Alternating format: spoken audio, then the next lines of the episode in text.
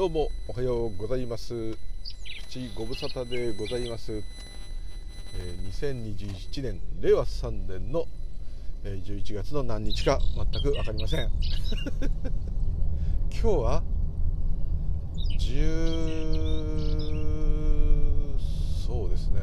ちょっとスマホをね見ることが本当はね運転しながらあれですけどね。見ちゃうと15あまたご当日か。了解。混むかもしれない。というところで、えー、ただいま世田谷区は蒲田というとことでね。大田区の方が蒲田っていう場所は全然有名なんですけど世田谷区にも蒲田っていう場所があって、えー、字が違うんですね。金辺のあのあの草を刈ったりする方の鎌の方のに田んぼと。ですね。はい。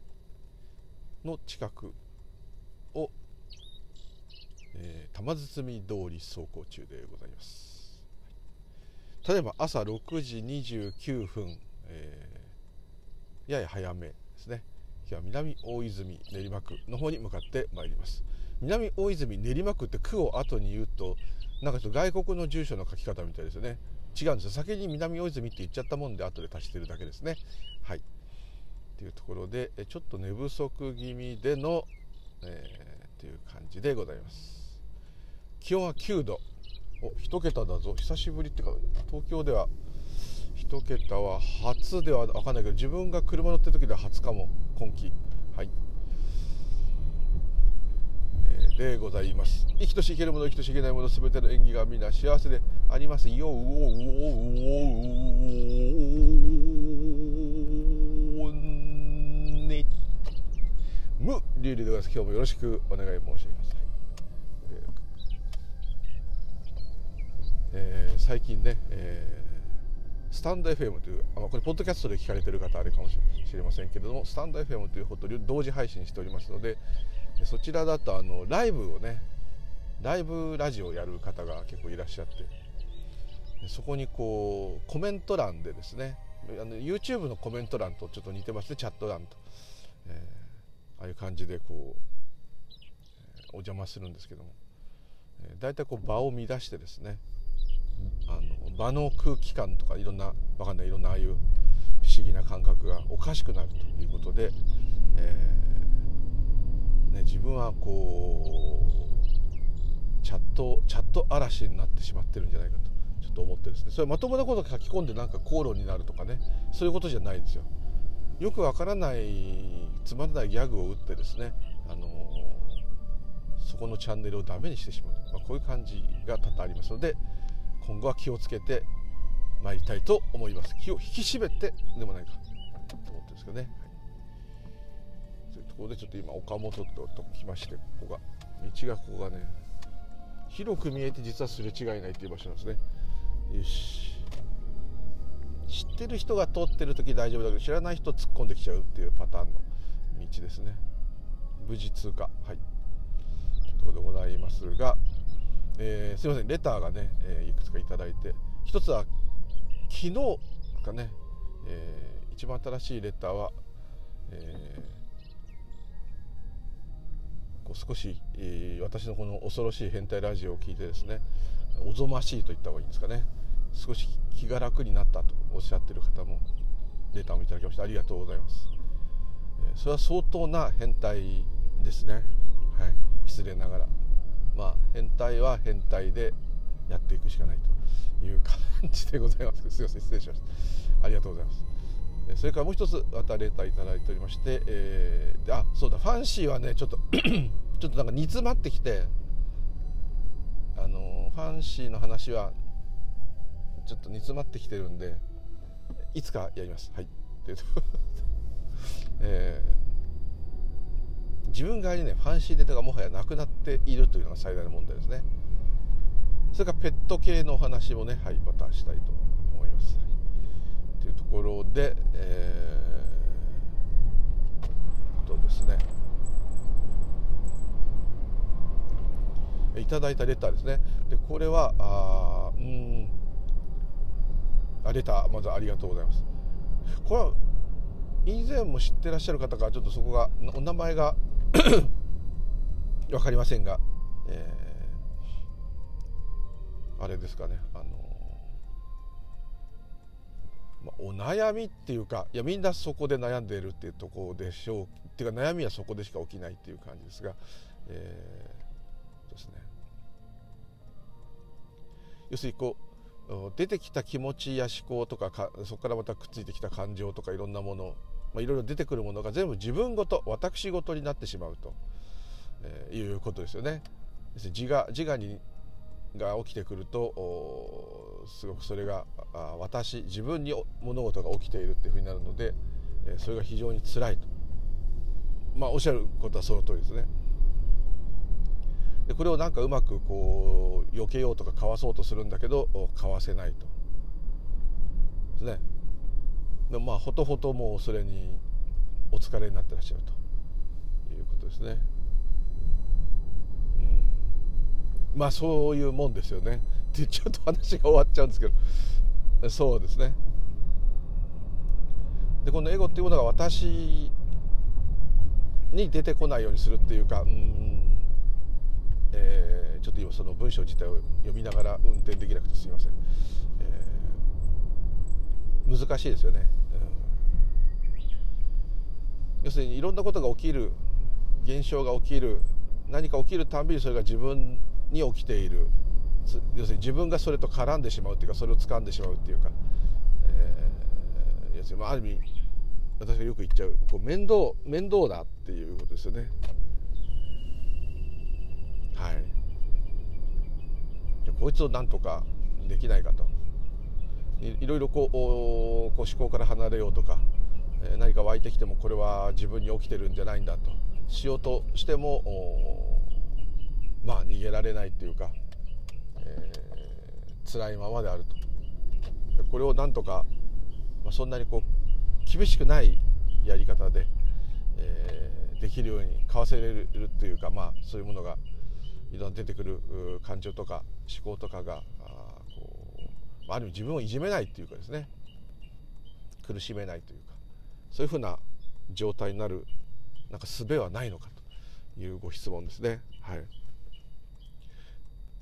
まあ、ズバリ言ってしまったらもしそれがさっとスッとできたらですね、えーまあ、まあ、もちろんあのレターいただいた方自身も分かって書いてらっしゃると思うんですけどあったらもう誰かがとっくにやっていてでもしそれで全くそういう影響を受けないある意味もうみんな全て空空であるでもなんでそういう状態なんであれば多分ですね人間っていう存在がないと思うんですね。それは何でかっていうと理屈は分かんないですけどなんとなくそういう気がするのはこのまあある意味、ま、楽しい部分もあるし苦悩する部分もあるっていうこのでそれが自分に起きていると自分のこととしてしまうというこの性質これが人間っていう存在そのものだと思うんですね。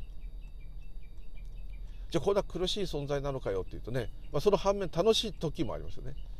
まあ、楽しい時も苦しいことを思い出してしまって全部苦しいだけになるという見方ができればある意味それはブッダの一切回復そのものですね。でこれを生きてる間に決着つけたいとなるとやっぱりこう本質的なことになってしまうかもしれませんね。でこれ厳しい何か修行でこれをなくすとかものすごい毎日長い時間をかけて何かそういう瞑想なりなんなりしてそういう状態じゃない風にするっていうことではないと思うんですね。ですのでもちろんそれを否定してるわけじゃなくてそれでなる人もいるしそれはもう全部ご縁なんでどうしようもないんですけども、はい、ただまず一つですね非常に重要なあの言葉がですねいただいたレターの中にありますね、えー、全部私事になってしまう。全部自分のことになってしまう。世の中で起きることが。ね。これに意外と実は気が付いてない人はいっぱいいます。あの外で起きたせいことで自分がひどい目に遭う。ですね。自分の外のから影響を受けたことによって自分がひどい目に遭うってここばっかしなんですね。外外を改善しようとしますから文句言うやつを倒し、えー、ですね。気に入らないものは破壊しに来て、まあ、こういうことになるわけですね。でこれをいくらやってもそれが完全にコントロールできることってのはありえませんのでずっとそういう、まあ、ある意味ずっと戦うとなっちゃうと。でその視点がだんだんこういや待てよこれらで苦しんでいるのは誰か。私だと。なるわけです。私の中にその苦しみがあるんだと。私っていうものがそのある意味苦しみっていうものをつかむんだと。いうふうにこうなってきますとですね。視点がこう自分の方向きますんで。これはもうすごい大革命で。もうですね。なんか面倒くさいやつがいたらですね。面倒くさいやつを倒すんじゃなくて。面倒くさいやつがいるいるなと。それによって嫌な気持ちが自分に湧いているなと。この湧いてる気持ちを何とかすればいいのかなっていうふうになるっていうのは一つこう外から内へとある意味そういう感じの大進歩だと思うんですね。それと全く その問題は同じように外で起きてようが私の中で起きてようがあ嫌なわけですね。嫌なわけなんです。で自分もこうやって気楽に喋ってねなるべくふざけて陽気にやってるんですけど実はもうずっと嫌なことや面倒くさいことがずっとあるわけです。それはもう全く全く変わらな。い、あそれがだから今度は受け取る側の人間が変われば変わるんじゃないかと。いうところですね。それはそれは多少あると思います。やっぱり。ただ起きることは変わってないですね。起きることをコントロールすることはできませんね。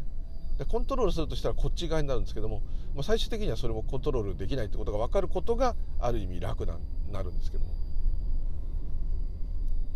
まあ、でも普通はそうなってしまう。それで容易にこう何かスッと楽になるっていうのは容易じゃななくても容易だとしてもですね。まあ、すごく簡単な方法というのはあんまりないと思いますね。でその、えー、やや楽になるとかね。これで少しこう深刻さがなくなるとか。そういうことはねもちろんあると思うんですけども。ズバッともうまるで何の影響も受けないかのような本当にこうね、えー、どんなことが起きてもそれが自分ごとにならないと。いう状態はちょっと難しいかもしれませんね。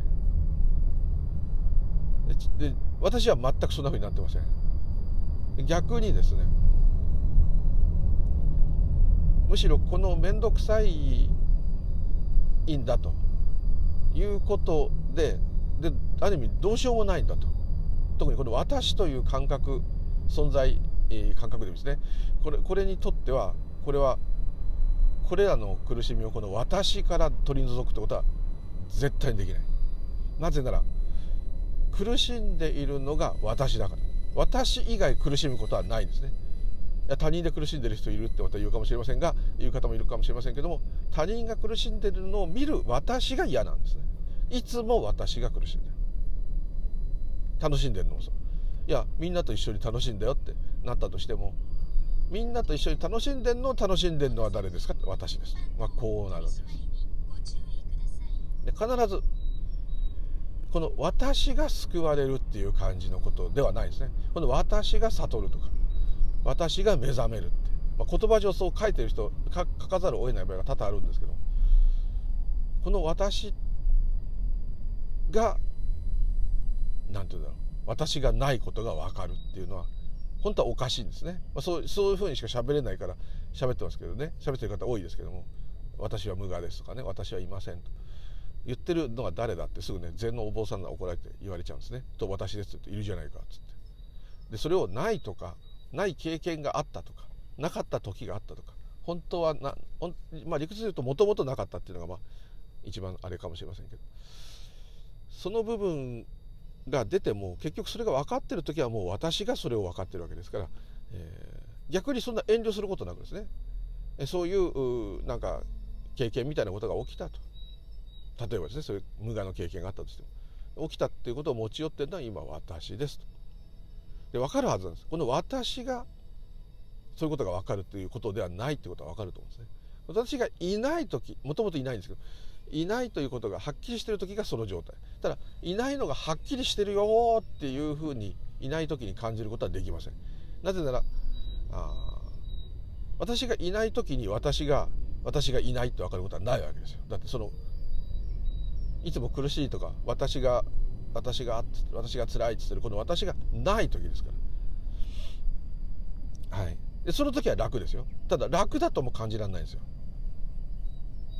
はっきり言ってしまえば。後になってなるほどこういうことであるのかと。またはそういう何て言うんだろう。そのズバリ、え、無我のままではなくてもその時何て言うんだろうな。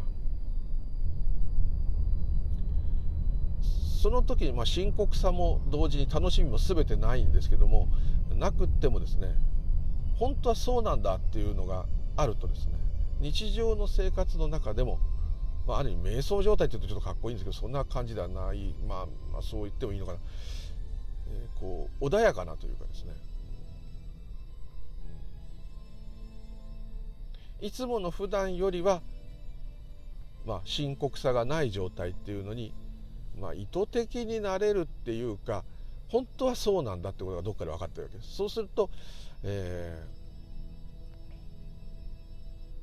もちろん何か物事が起きたりいろいろ出てきてそれを私事にしてこれは大変だとか苦悩するわけですね。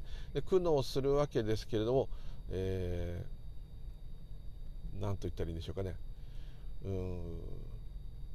そういう苦悩が起きているっていうふうにこう、まあ、俯瞰できるって言うと思うとちょっと変だけども。そうするそれすると無理やり自分からそれを突き放そうとしてる感じになっちゃうんでむしろまあこういう感情が湧いているとしっかり、えー、自覚するっていうんですかね。ああ今私はこういうことに、えー、こうなんてとらわれているなと。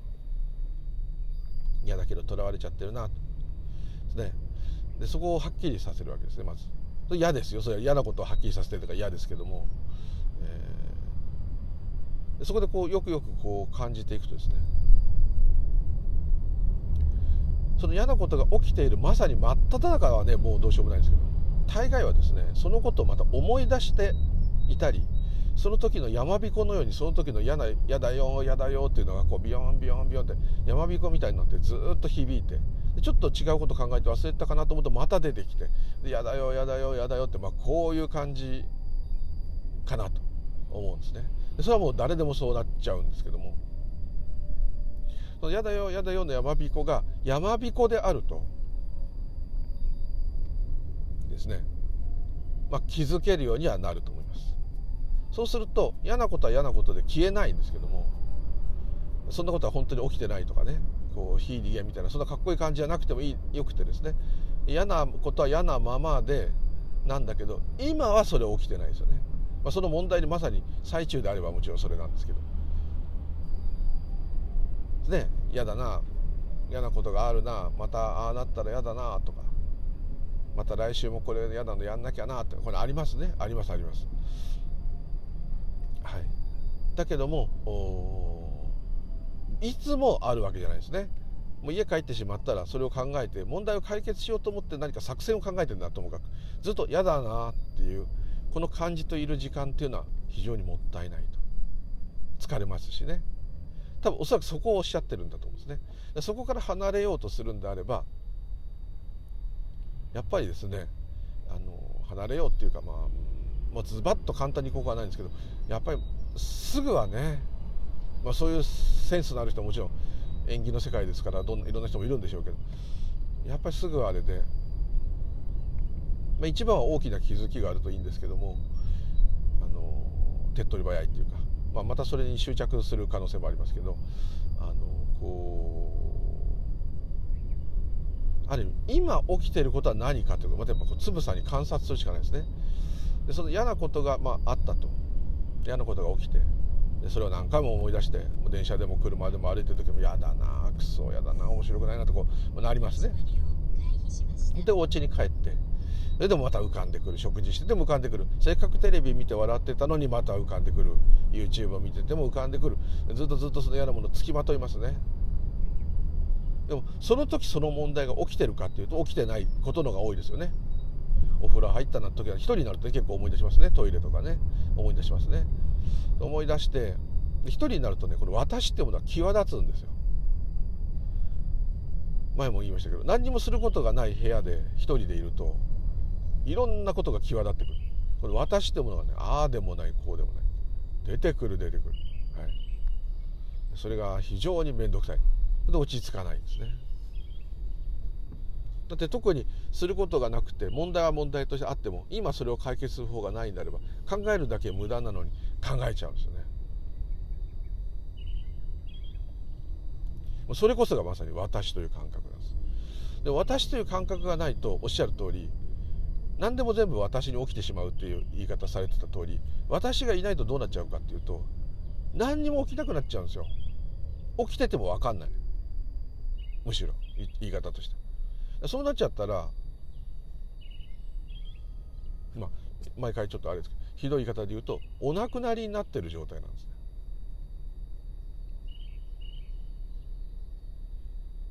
もう五感が目や耳や鼻や口や体の感覚いろんなことをお伝えしようがですね。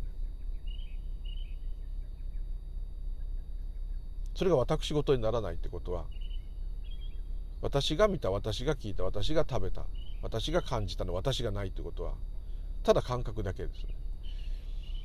そうなっちゃうともう楽だとか、うん、苦しいはもちろんない代わりにそっちもないんですね。だからどうしてもこの通常のこれすごくまともなことなんですよ。まともなことなんですけどこの私が幸せになりたいんですよね。もっと言ってしまえばこの私以外が幸せになろうとすることはないんですね。苦しみを避けたいのも私なんですね。考えにを捕まえてしまって面倒くさくなってしまっていつもそういうので思い悩むのもいつも私なんです。なぜなら寝てる時意識不明で夢を見てない時はそんなものは全部消えますね。まるで夢どっちが夢だか分かんないかのように。まるで無が本質なんじゃないかっていうぐらい消えますね、まあ、そういうあれなんですだからこの私認識が起きてそれが私の認識であるってなって初めて、えー、いろんなあ経験や感覚人生私は誰々ですがこう存在できているというふうな感じになるということですから。はい。それがないっていう状態で、えー、要するに私がないっていう状態でこの私が楽だっていうことはありえないということなんですね。なぜなら私がなかったらそれを感じられないからです。感覚が起きてるんですよ。この私と関係なく。それは起きてるんですけども。でそれを全体がそれを感じては何しようが。基本的にこの通常はやっぱりこの私が楽になりたい。私が幸せになりたい。これはもう絶対これは基本中の基本で何もおかしくないです。お釈迦さんでもそうです。私はこんなひどい人生ね宿泊するの嫌だなと。でこれを解決する方はないのかって言ったらおそらく最初はこの私を何とかしようとひたすらにしたんだと思います。そしたら私がはもともといなかったっていうことが分かったもんですから分かった後はまた私かもしれませんけども。そこはちょっと分かりませんけども。ただ一度分かるとですねそこはっきりすると、えー、深刻さは減ります。要するに自分の考えがくっつこうがあれが嫌だなこれが嫌だなって思いが出ようがこの私というものがどんなふうな感覚を受けたり考えが出ようがですね。本当はそういうことではないそういうことは起きていないと。いうことはどっかで分かる。分かってるっていうかまあもう感覚的なもんですででも嫌なことは嫌ですけどね、えー、ただまあそれに少し深刻さが減って楽になるっていうのはあると思います。そのぐらいしかあの わからないですけどね。これで前も言いましたけどあの仕事中に瞑想ができるかっていうのと同じようにですね。何か混乱したら混乱しているなっていうことにまず気づく。まずこれが最初ですね。あ今自分は参っちゃってるなと。嫌な嫌になっちゃってるなと。今自分は苦しいなと。辛いなと。そこをがっちりまず受け止めるとかねいろんな言い方あるんですけどもう気づけばいいんです。そういう事実が今まさにこの瞬間あると。いうことですね。嫌だな嫌だなでもじゃなくてですね。嫌だなという感覚が今まさにありますと。一回認める。これでまず少しそのエネルギー弱まると思います。だってもう認められちゃったわけですから。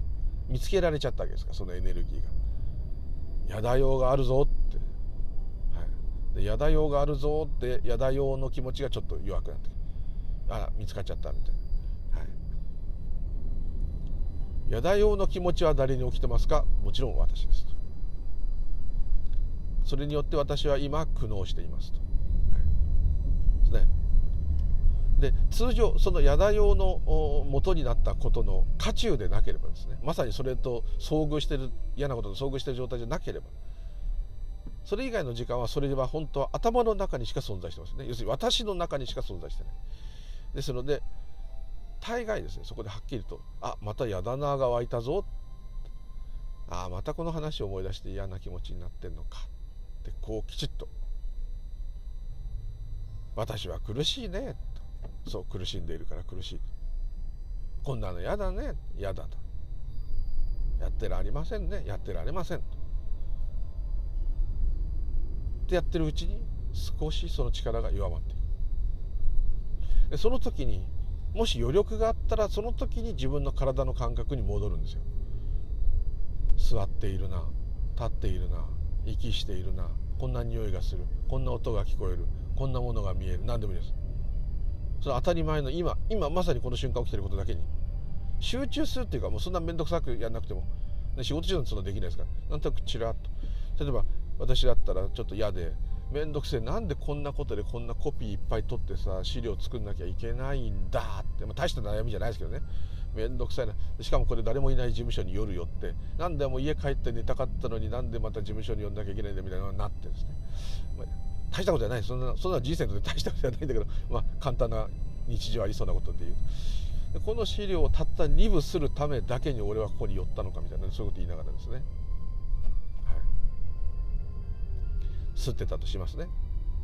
吸ってる時にそのコピーの蓋開けたり紙取ったり触ってるその感覚にまた戻るわけです紙をセットしてる感覚。コピー機がうんがしゃうんがしゃうんがしゃとかで吸ってる音。その事務所の匂い。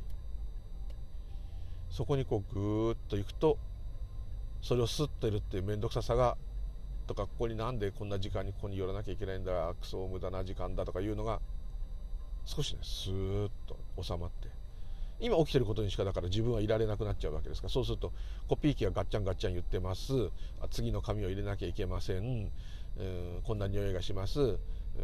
例えばお腹が減ってることを思い出したお腹が減っていますとかねこう、えー、その時の感覚だけになるんですね。そうするとコピーが楽しくなるってことはないんですけどもただやると。終わってとっとと帰ると、まあ、こういう感じに。ちょっとまあ例えが弱いですけど。でこれが本当に深刻な問題になっちゃったらですねそれはもうダメです。これは参ったと、まあ、気づけられれば気づいたかもしれないんですけど。これは参ったと。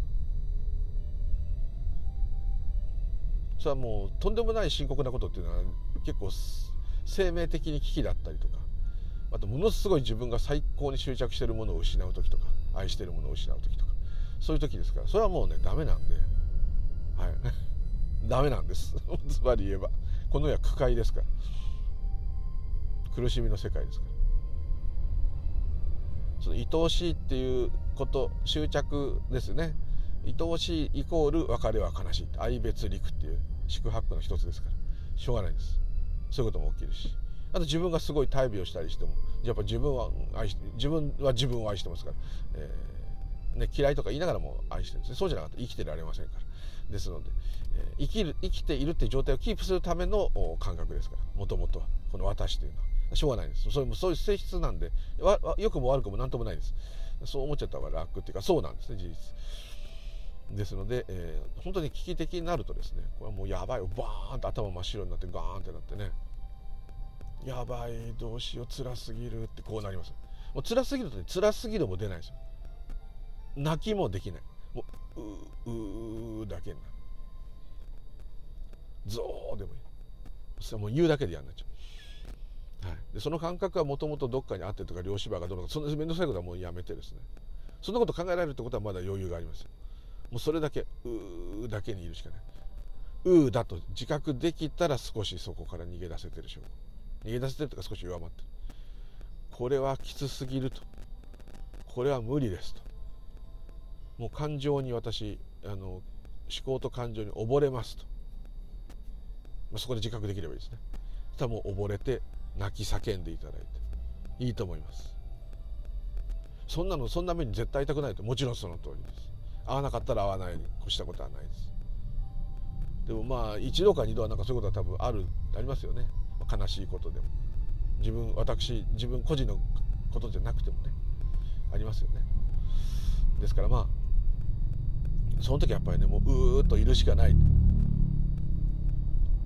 ただ以前と違うのはその私がうーって言ってるだけであって本当はそんなことは起きてないっていうちょっと言い方はできないんだけども苦しんでいるのはこの私という感覚ですと言ってもいいのかな。何て言ってかな。まあ本当に辛いって最初はそうはいかないけどだんだんね少しエネルギーが弱まってきたら観察することができる普通その観察するってこともしないですよ。もうただそれでもう流されっぱなしです。よ、まあ、それが本当に流されっぱなしだってことを自覚して流されてればある意味幸運流水ですよ。ですけども、うん、なんて言うんだろう。このシャバで起きることにもう流されるまま流されていく。っていうことの覚悟ができてないとそれできないんであある意味この覚悟ができてるっていうのは他力本願もそうですね。浄土真宗。生阿弥陀仏しかないと。生阿弥陀仏は生阿弥陀仏であると。だから何が起きてもどんなに自分にとって不都合が起きても生阿弥陀仏なんだと。いうことですね。そうなるっていうのはある意味こういろんな事象に振り回されようが振り回されなかろうがですね。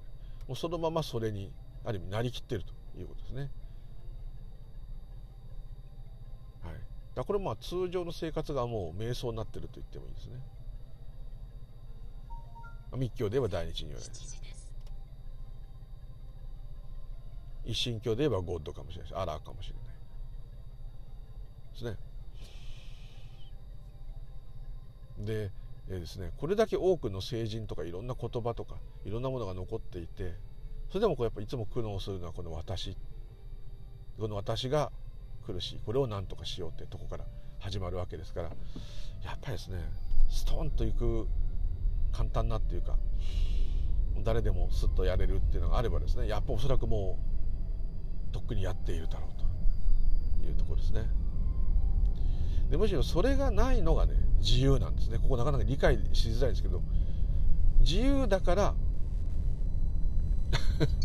ある意味救われないんです救われないと感じるんです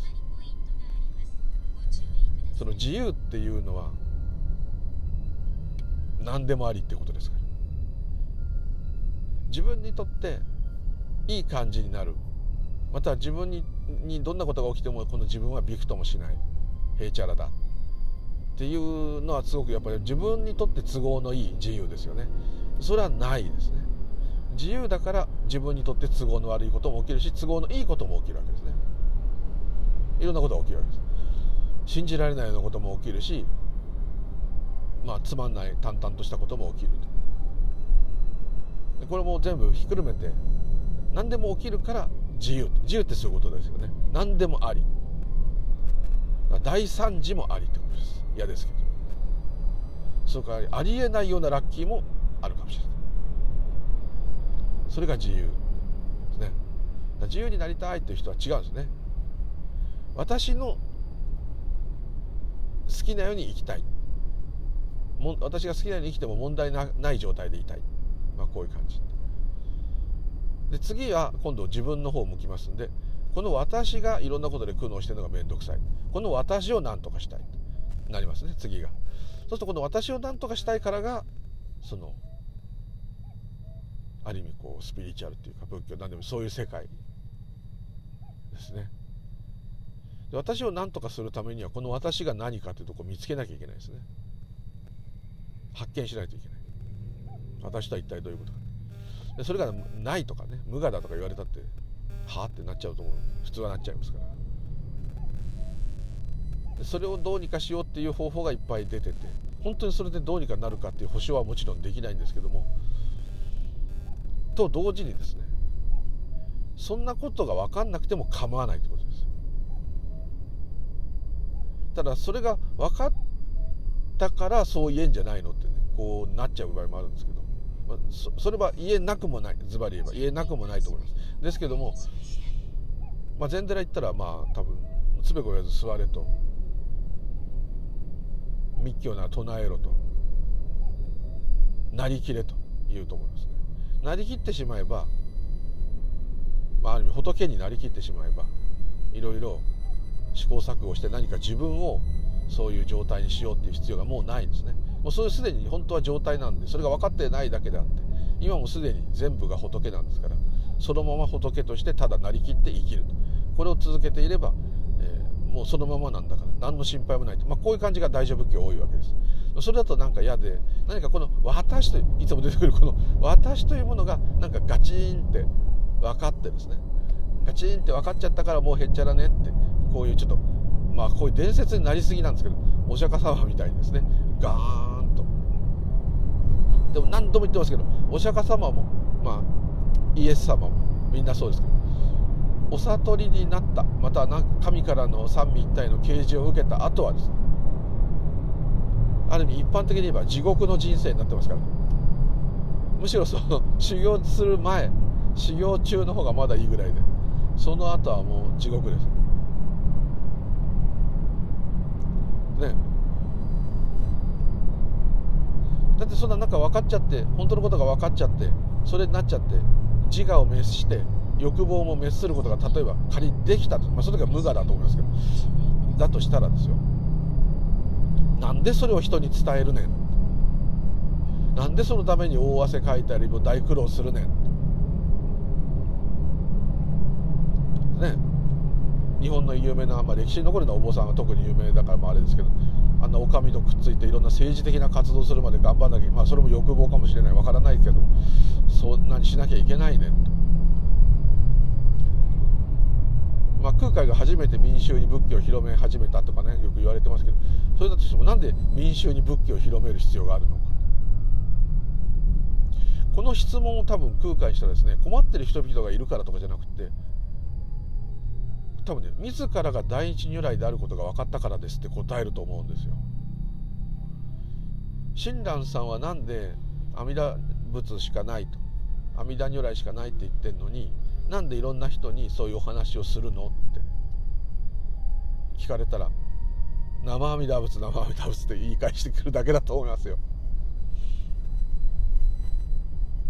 で今度は禅寺行って道元さんがもしいたら道元さんに「なんで座れって言うんですか?」じゃあそれ知りたかったら座ってくださいって 言うと思いますよ。はいだからもう全部他力本願なんですよ全てがここから見ていくと空海さんもなんで民衆にわざわざねもう自分は楽になっちゃってんのになんで多くの人を救おうじゃないけどそういうふうになるのさ。だってみんな大日如来だもん。大日如来が大日如来を救わないなんてことないでしょ。全部自分だもん。自分が自分を救わないことはないでしょ。全体性に対する責任を持ってるわけですね、まあ、湧いてるわけです。非常に素敵な感じがしますね。物語として。おそらくブッダもそうだったと思いますねね親鸞上人なんてもいかにも。もう全てが生阿弥陀仏なんだかって。もう全て任せきって私っていうものは活動してないんだ、まあ、活動してたら活動してたなんですけどそういうことじゃないんだって。いう生活を始めたらなぜか人々にそのことを伝えるっていうのが使命かのようになりますね。ね。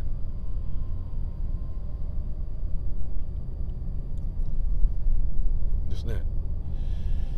だからなんでそんなあの、ね、もう分かった人たちがなんでわざわざそんな他の人まあ仏教だからとはいえですね。他の人を救わんとするために紛争しなきゃ。紛争じゃないや、えー、ん？あっちこっち動き回っても寸暇を惜しんで寝る間も惜しんでね人々にそのことを伝えなきゃいけないのかっていうそんなことしないでねどっかもうのんびり暮らしたらいいのにこう思うんですけどね。まあそういう人もいるんですよ。そういうの独覚って言うんですね。一人で悟って一人で山ごもりして。でもこの独覚はまだねそれが甘い。悟りが深くない。自分でその悟りを持ち運んで満足してるだけであると。ですね。お釈迦様も最初そうだったわけですよね。ドーンって分かってこんな話人に言ったって通じるわけないから僕一人のあの一つの回答として大事にして細々と生きていこうと思ったら、まあ、伝説ですけど。ブラフマンが現れて、えーまあ、帝釈天でも毘沙門天でもいいですけど現れて梵天感情で、えー、その話をね多くの者に伝えてくださいと。いやこの話人に言ったって分かりませんよ。いや必ず分かるものが現れるから諦めずに説法をし続けてくださいって。いう気持ちを、まあ、意図的に起こしたとかね湧いてきたなんて言われてますけど。それからこう説法の日々が始まって、まああいう仏教という形になるんですけど。もちろんその意思を継いで空海さんたちも道元さんも親鸞さんも日でも誰でもみんなそういうふうにやったのかもしれません。沢安上人でも要塞さんでもみんなそうしたのかもしれません。ですけどもおそらくそうせずにはいられないんですよ。そうせずにはいられないものすごい力がねあったと思います。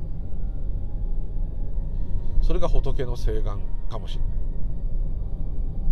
それも含めて絶対待機かもしれない。ね。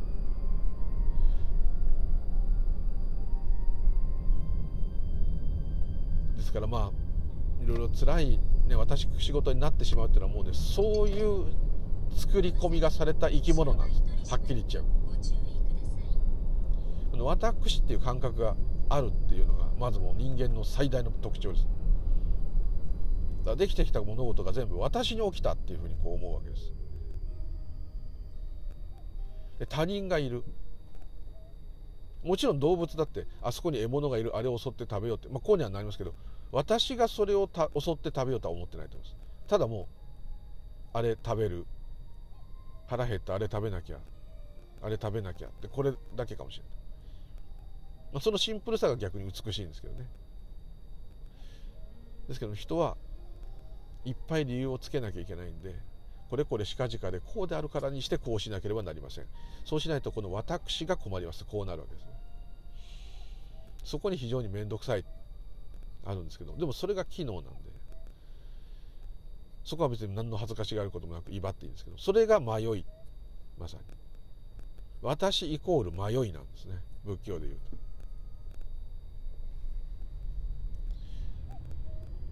ねでなんでこの七面倒くさい機能があるかっていうとあくあくまでこれは仏教的な言い方ですけどもその七面倒くさいこの私っていう機能があるからこの七面倒くさいっていうのが一体どういうことなのかこの私というのは何かっていうのを探求するっていうかまあそれが何かっていうことをはっきりさせる一つのうんまあおとりというか蒔絵というかなるわけですね。要するに私がいるっていう感覚があるから私がいないっていうのが起きるわけですよね。もともと私がいなかったら私がいないっていう概念がもう生まれないんですね。オール無我と。オール無我であるとその個々の生き物が本当は個々っていう生き物が本当はいないんですけどまあそういうの言えばですね個々の存在っていうふうにものが見えるわけですからすごく複雑でいろんなものが絡み合っていろんなドラマが展開されているようにこの世界が見えるわけですこれはもう人間特有の感覚だと思います、まあ、んチンパンジーとかも若干あるかもしれない。だけどもまあそういう大脳が発達している動物ならではの感覚ですね。ですので、えー、だからそれはある意味本当ではないんですね。この世で起きていることは本当ではない。その人なりの考え方だし人間っていうくくりで見ても人間がそう思い込んでいる集団で思い込んでいる世界ですね。本当はそんなものはないですね。だって全部勝手につけた名前とか概念とか感覚をああだこうだ言ってるだけですから。本当はそんなのはないですね。だけどそこはいくら考えてもこの考えてるのが私ですから無理なんです。でもまあ理解としてはねそれあるしかない全然結局ね救いになる言葉がないんですけども。一つはやっぱりねあれですね。まず自分が辛いっていうことを辛いって気持ちが出た時は辛いって気持ちが出たと。一回認識する。でそれを感じてるのは誰かと。当然私です。これだけでもうぐっと一つはっきりさせると。やだやだやだが出てます。それがしっかり分かって。これでまた一つ楽に少し楽っていうか。エネルギー少し弱まると思います。認められちゃってますから。嫌だ嫌ださんは発見されちゃってますから。ね。でも嫌だ嫌ださんはどこにいるのかなって探すと実態はないんですね。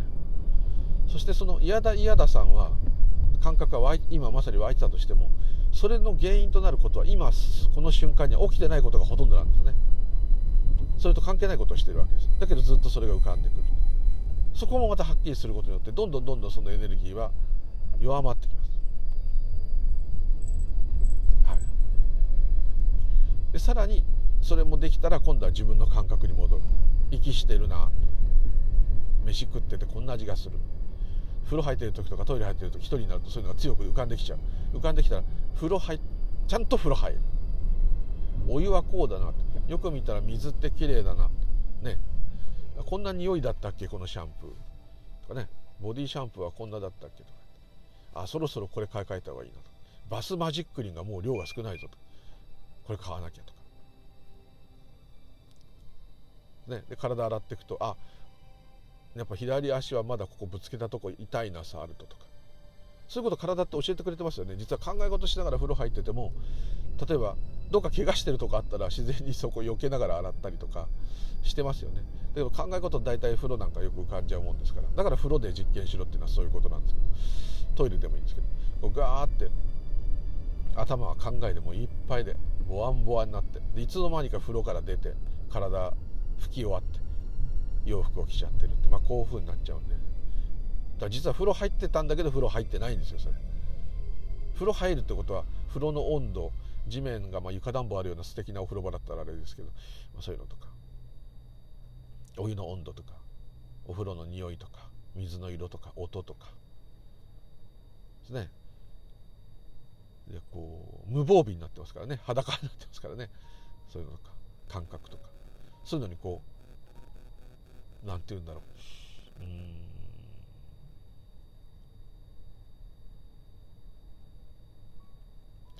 それその時はその風呂入るってことしか起きてないんですね。でそうすると頭の中に浮かんでくるとこがはっきり分かるわけです。特にお風呂場なんかだと。ものすごい考えが出てくると。あれやだなこれやだなと。あれ楽しかったなでもいいですけど。出てくるでも今は風呂入ってるわけですから。それは全部実は起きてないんです。そこがはっきり分かる分かりやすいんでよくお風呂のワークがいいっておすすめしちゃうんですけど。ね。すごくねあの場所は分かりやすい。情報が断たれるんで、まあ、風呂にテレビついてる人とかねスマホ持って入る人も、まあ、そうなっちゃうとあれですけど何もなしでただ入るとこう密室でね裸でねこう赤裸々な感じで誰にもこう邪魔されない時間っていうそういうふうになりますね。すんごい自分ってものがはっきり見える。でその時にいろんな悩みが出ればね風呂入ってんのに悩んでんのおかしいじゃないですか。だって例えばこの問題を解決するために例えば何か計算するとかあれを先に買ってこれやとかそういう建設的なことであればもちろん考えててもいいんですけども大概は違っててどうしようかな段取りとかも浮かんでたとしてもあれやってこうかったりな。くそってこういう感じです。こういう感じで洗ってってあここ怪我してたとこまだ痛いなとかね。ここかいいんだよなとかね。一瞬そういうとこに一瞬風呂入ってる瞬間が現れるんですけどまた忘れて。